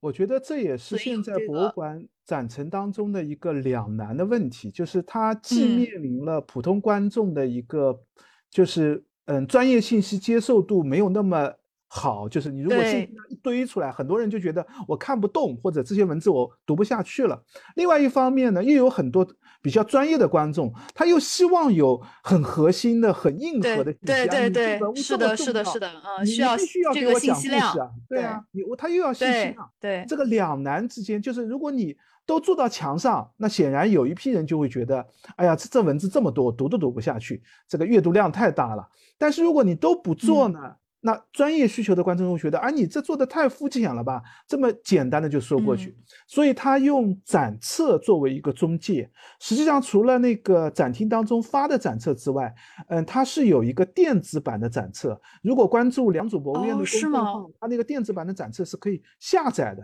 那个电子版的展册和领到的那个纸质版展册是一模一样的，里面信息都是有的。所以。这一块，我觉得对于信息介绍，大家完全可以通过那本展册，已经是一本小图录的感觉了，就是对对对对对，查到很多好的图片和信息。另外还有一点，我觉得也是良渚博物院重点在推的，他们为这个展览专业做了六场的专业讲座，这个六场专业讲座邀请的专家。都是非常厉害的，而且六场专业讲座的选题也都非常好。良渚博物院的公众号它有一个视频号，视频号上六场讲座是可以回看的，大家如果有兴趣的话是可以回看那个信息的。最后一场就是徐天进院长自己做的一个，因为他自己就是参与晋侯墓的。考古工作的嘛，所以里面有很多文物就是他亲手挖出来的，所以他就最后做了一个关于他认识嗯西周时期这批玉器的一个认识的这样的一个讲座嘛。那这个信息量又远远超过你在展厅当中能够获取的信息量，所以我觉得这样的一个展览形式，我也挺期待是以后嗯可以是偏学术类的展览应该做的一种展陈模式。就很多学术的展览会做的一个太容易离普通民众太远离了，就是因为学术类的信息很多，展厅一上去以后啊，大量的文字、大量的专业信息就堆上去，那一般人接受不了。那你在形式上还是要贴合民众的需求，但是专业的东西你要有专业的展示的方式。真的喜欢专业信息的人，他不一定要在展厅里看到，你只要提供渠道，他就能去找那些信息，他自己会去获取那些信息。这样对的，对的，做得好。嗯，是的，这个展览也是我最近很强力在推的一个展览。嗯，展期也不远了，应该是三月十九号就要闭展了，一个月都不到的时间了。所以大家如果有机会的话，是强烈推荐大家，无论如何，无论你是美学还是嗯历史类的关注，还是这个文化类的关注，我觉得都值得看的一个展览。嗯，是的，我觉得他这个做法真的就是挺有勇气的。就是，嗯，他我们知道，就是你如果你这个展览的文字是喷在墙上的话，哪怕就真的是你错了那么一两个字，你还有可能去改。但是你把这个册子印出来给大家，那就动不了了，定稿了呀。那你就必须得之前得一遍一遍的去审核有没有错误。对，而且他这个展品，我觉得。嗯，不是说它展品不好，它这批玉器都是非常精美、非常漂亮的玉器，但是它的展品的这个地域和时间就已经框死了，所以它展品其实是有限制的。但是在这样的情况下，它还能把这个玉器展做的就是这么的好看。然后我记得它这个嗯展厅后面是放了几件青铜器。对，就是那个青铜器也是很漂亮的，但是你在这个展厅你就觉得，哎呀，它也就还行吧，就是就很少就有青铜器在那边，对，让你觉得哎，这个青铜器哎就嗖嗖，就是肯定是它这个整个整体的展示，然后它这个玉器给你的这种视觉上的，或者说它这种信息的这种冲击是很很足够的。它背后我们现在看到展陈模式，我觉得其实是呃精心设计过给你呈现的一个模式，它需要大量的。美学设计放在里面，而且这些美学设计是，嗯，不是那么直白的体现出来，就它是需要反复的去调整、去对比、去挑出一个最好的展示方式。就这一点其实是需要投入大量的时间。就这样的展览做起来确实是很辛苦的。这个也是徐天庆院长这个就任良渚博物院的院长以后做的最最用心、最着力的一个这样的展览。那郁郁互文斋大概出来了。呃，在先你你你看到杭州印象最深刻的，那我正好因为嗯前段时间也去过南京嘛，看了南博院的这个展览和南京世博的这个展览，呃，我。印象最深刻的，我们也可以聊聊南京的这个展览，就是南京世博的那个古都的那个展览。啊，这个也是我印象挺深刻的一个南京的展览。这个展览，南博院的展览，我基本上大的展览我都会关注啊，每年我觉得基本上都有一两个我肯定会来看的展览，特别是刚才在线你也提到，就是关于南京都市圈的那个之前的几个右绿江南啊，然后从秦淮河到扬子江，我觉得这几个都是。我挺关注的展览，我觉得南京市博物院最近应该是在这方面是有自己的，嗯，独特的一个选题的这个这样的一个想法的。虽然文物，嗯。来来回回，说实话，就是南京世博院拿出来的最核心精品文物，其实我们大家都知道，就是那一些，嗯，就是市考古所的各个时间段的文物，有有几件文物可能是在不同的展览当中都会反复的出现，就会都拿出来，或者是好几个展里面都看得到这件文物。但是，呃，我觉得南京世博在这方面还是挺用心的，它在不同的展现当中，在不同的。嗯，展览的主题之下，它每件文物的解读的核心点是会有点区别的，在挑选文物上也会有差异的。呃，我自己印象最深的一点，我我们就可以这样说，比如说南京的佛教文物的这一块，南京佛教文物，我觉得其实出土的数量或者遗存的数量其实是非常非常多的，但是，嗯，它在不同的展现布置当中，我觉得它挑选的。选取出来也会有差异，展陈的模式也会差异。我印象比较深刻的是右绿江南岸，如果我没记错的话，应该是展了那个嗯基德广场出土的那批青铜造像，就是小店的那个青铜造像，还有一件上面是有时代铭文的一件青铜造像，那件青铜造像也是呃南京世博院所收藏的青铜造像或者佛教造像里面非常重要的一件。但是让我比较意外的就是。这一次的展现当中，他没有放那件，他这次放的是，呃，应该是泥塑类的一批出土的造像，应该也是一个佛寺的遗址出土的很多的泥塑造像，而且基本上都是残件类的、破损类的这些造像。我觉得他在这样的两件展示上是有一定的用心的。前面那件放，嗯，那件有铭文的德基广场出的那件照相，它其实是一个出土以后被哄抢再回购过来的一件文物，它并不是严格的考古出土文物，它跟城市的建设史、跟城市的嗯规划发展是不那么切题的。它更着重的是，呃，历史上的信息，因为有历史铭文，它的重要性代表南朝的照相风格，这点很重要。但是到了最近的这个古都的这个展当中，它核心想展示的是，因为我城市的规划、城市的发展，相应的历史考古出土的东西，揭示出来的一个城市面貌又是怎么样？所以。我觉得在这点文物挑挑选上，我觉得南京世博院还是南京世博还是非常用心的去。我的藏品有很多，我不见得都要拿出来，我挑哪些拿出来，这个是一个很重要的核心问题。很容易很多博物馆就做的就是啊，我有什么好东西我就拿什么好东东西出来。对对对对，堆那个好东西的重要展览好像就显得特别重要。但是我希望以后的博物馆也能在。这方面让我们看到更有趣的一些展陈方式，包括在之前的那个从秦淮河到扬子江的那个展览，里面拿了一个陶灶，那个陶灶是迄今为止我见过最复杂的一个陶灶，他把陶灶上面做成了一个堆塑罐的那样的一个其做法的或者一种形制啊，那件文物从来没有见过，但是恰恰就是因为这个展览。在这样的一个展现，因为它正好讲到了这样的一个历史变迁和对应的墓葬出土，正好这样的一个原因把这件文物拿出来。我们知道，其实，嗯，博物馆或者考古所的库房里面文物的数量真的是堆积如山啊，这绝对是的，所以才会有南博院那样就是这个叫什么库藏库的那种形制的展陈方式。是的，柜子里面把文物都放在里面的展陈方式，确实，博物馆自己的有很多文物可能。嗯，一百年都不见得会拿出来给你看，但是不见得这些文物不重要。很多时候是因为博物馆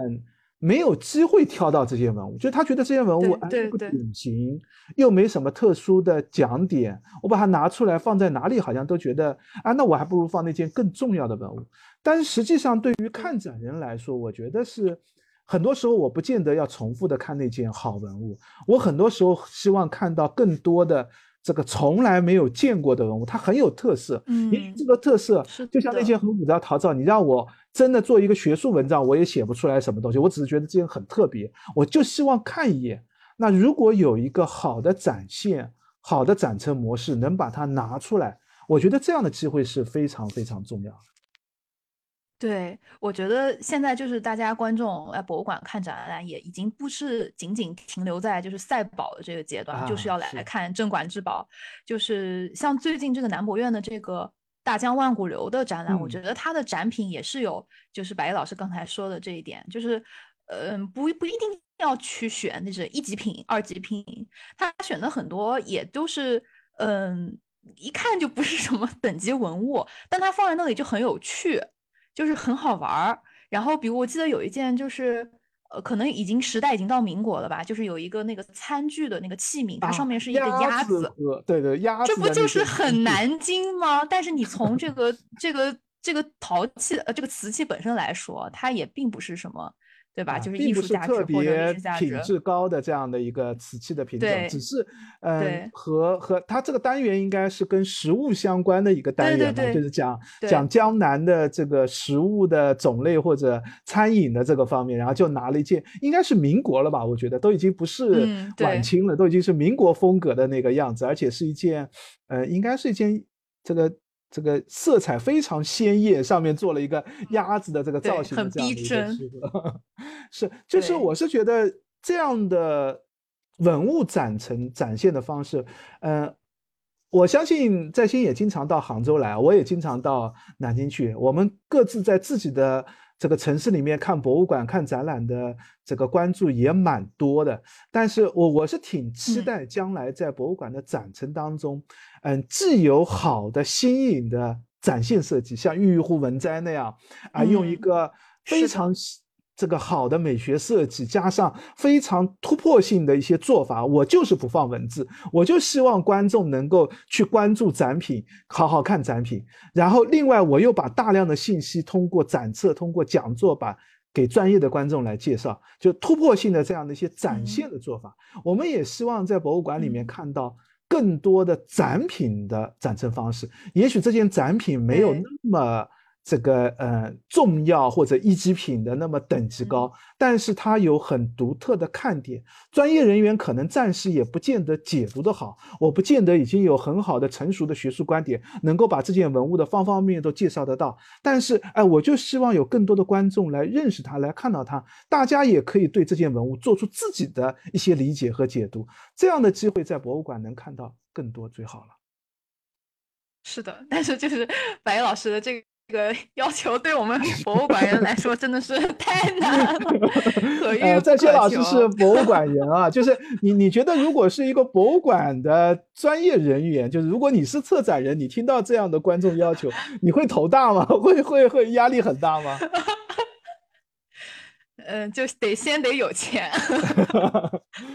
哎，我不知道，就是像一般的博物馆，在自己的展品库房展品选择上、展陈选择上，它会会不会有一些展品确实很少有机会拿出来？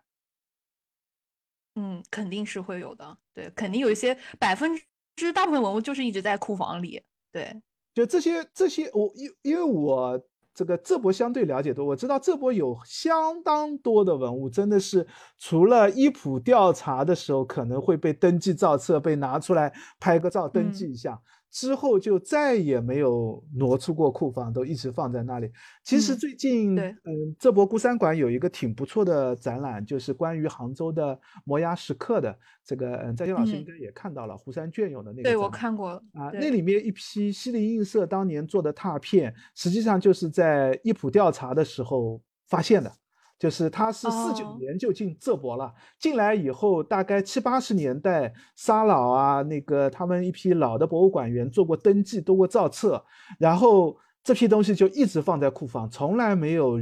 就是其实不是没人知道，更多的是应该是没有人关注过，就大家不觉得对，你要刻意去拿它出来干什么呢？这个专门为他做个展览嘛，好像也没有这个必要，所以他就一直待在库房里面。然后等到一普调查的时候，这个清单一出来，那现在的博物馆人在看一普调查的清单的时候，发现，咦，还有这批东西，哎，这批东西应该挺有趣的吧？我们现在都没有那么清晰，我们去看看他们有什么。一看以后发现很重要啊，我们现在摩崖杭州摩崖石刻很多。失去的已经没有的东西拓片，哎，这上面又找到了，那我为这个专门做个展，很值得啊。然后就专门做了为这批东西测了这样的一个展览嘛。那这样的展品其实是，我觉得无论是从嗯策展人的角度，就是我我以自己带入策展人角度，我觉得也挺有这样的想法。如果我是个策展人，我一定想把这样的东西拿出来。另外一个，我作为一个观展人的角度，我也挺希望。看到这批东西，看到新的解读，但是可能难题就在于，就是这样的梳理工作和这样的选品工作难度太大了，是不是？对于博物馆人来说，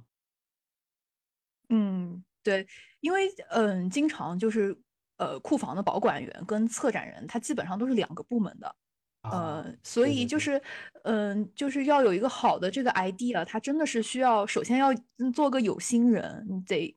关注呃某一个领域，然后你要了解这个库房的情况，其实就挺难的。然后了解库房情况的人，他已经就是为日常的工作所累，他可能未必有这个精力去做做这种深入的研究。而且一个好的展览，它是需要打磨的。就是我们现在很多展览，它都是其实挺明显的能看出来是这种硬题命题作文嘛。那它自然就是虽然呃这个资金可能是到位的，是有保障的，但它就是。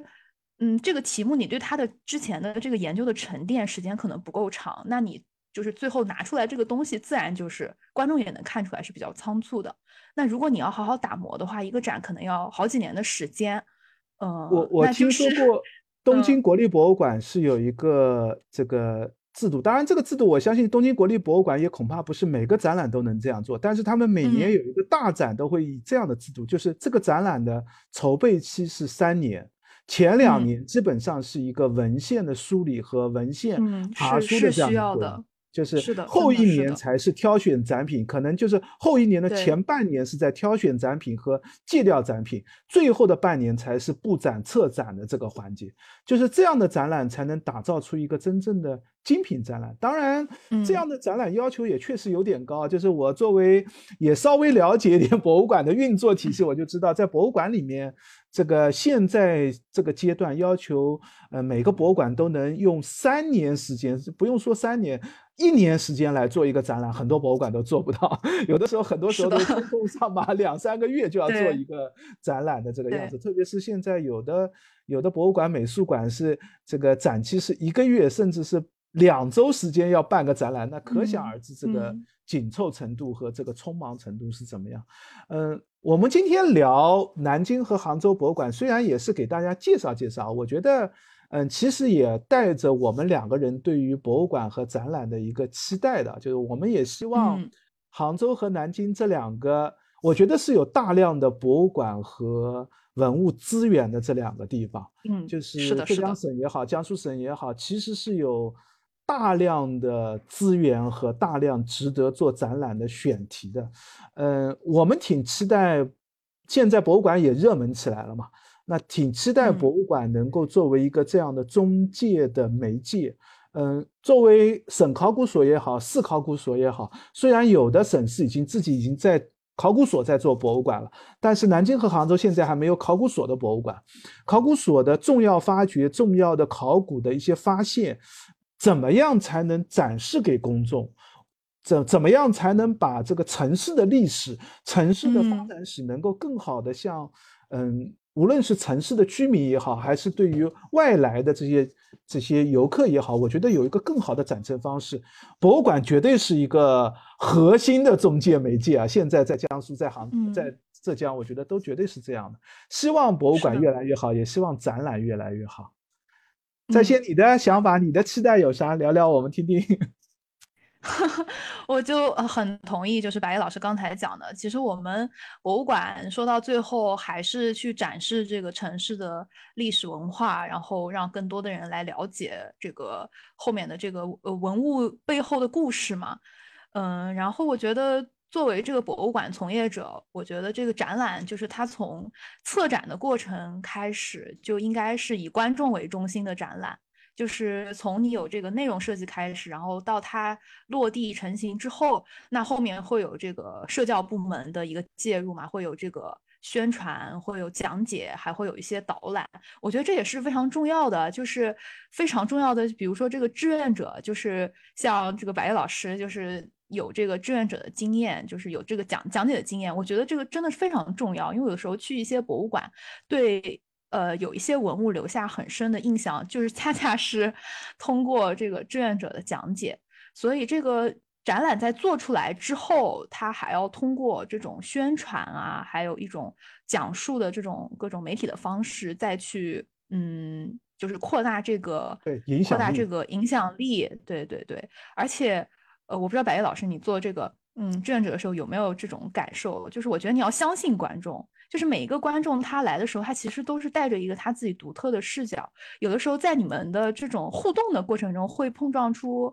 呃新的东西。肯定的，肯定是这样的，也没有想到，对对对对，就是一种良性的互动。是的，是的，观众很多的。提问点，观众很多的关注点，很可能是以前我没有意识到，或者甚至是博物馆在做这个展览都没觉得这个地方需要特别了注重的表述一点。但是观众的一个提问，一下子能够启发一个思维，甚至觉得这一点都可以单独来做个展览，或者单独做一个介绍都可以。对，这种肯定是，而且我觉得这也是博物馆的魅力所在嘛，就是。毕竟，大家哪怕是专业人员，也会受制于自己的知识体系。你看待文物，你看待一个展现，你会有一个固有的啊，就是这样来看待的。但是，因为博物馆是一个展示空间，它可以让更多的人看到很多人的想法和理念，其实是可以促进很多问题的解读或者专业的解读的。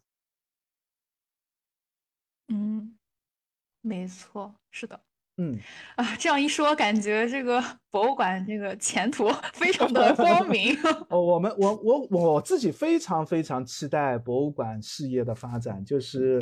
嗯，这个虽然吐槽也很多，就是我自己的播客节目里也经常吐槽博物馆或者展览，但是我觉得这种吐槽其实是一个期待的一个表现啊，就是正因为有。有所期待，你才会觉得有不足，你才觉得我有想说的话，希望更多的人听到，是不是？将来能够变成我更理想的这样的一个方向。我觉得无论像我这样的这个，嗯，我应该算跨在博物馆和观众之间啊，就是又是志愿者，又是自己也是一个经常看展的观众，还是像在先老师这样，自己其实是博物馆的从业人员。而且也非常深度的参与一些博物馆的运作啊，一些展展览的展陈方式。但是我相信在线老师自己也是一个经常去博物馆看展览的人，就是你自己也关注其他博物馆，也关心人家是怎么做。那人家的做法也很可能是将来你做展览、你做运作博物馆当中可以吸取的这些点嘛。那这样的我们，我们对于博物馆一定会有更高的期待，一定会希望博物馆发展的更好。